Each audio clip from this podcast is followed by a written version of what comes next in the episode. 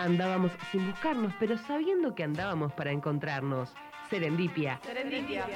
Los jueves a las 15 en Caput.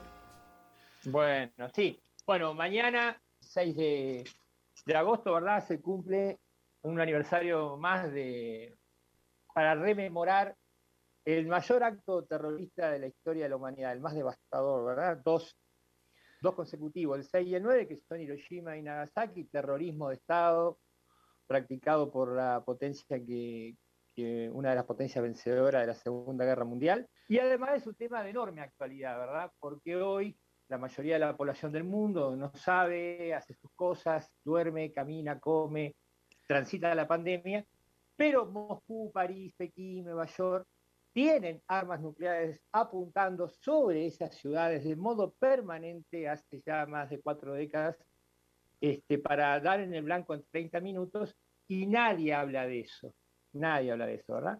Este, entonces se cree que es una cosa del pasado, ese horror, así como no le avisaron a los, a los habitantes de Hiroshima y de Nagasaki que le iban a arrojar las bombas, este, si bien cinco meses antes Tokio fue devastada en marzo del, eh, por armamento convencional, más de 300 aviones norteamericanos mataron 80.000 personas en una sola noche. Bueno, en Hiroshima y en Nagasaki, un solo avión con una sola bomba mató más que en ese bombardeo a Tokio, ¿verdad? Entonces a nosotros nos parece que hay que hablar de esto, que es un tema este, vigente, que se ha dado un gran paso este año este, con la firma de un tratado, ¿verdad?, de, la ONU sobre la, prohibición de las armas nucleares, pero claro, ninguna potencia nuclear lo firmó.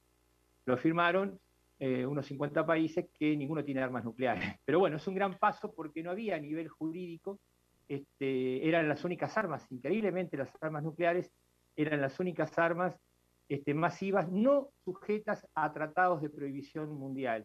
Así que por lo menos se ha dado un paso que es, producto de la lucha y de la presión de, escenas, de, organizaciones y de personas, y ahora lo que falta es exigir a las potencias que, este, que inicien el desarme, porque ese, ese tratado ¿verdad? impide desarrollar, probar, producir, fabricar, transferir, poseer, almacenar este, o utilizar como amenaza armas nucleares. Así que quería, para ahí fue medio rápido, pero quería dar un pantallazo con eso, sé que estamos sobre el cierre del programa.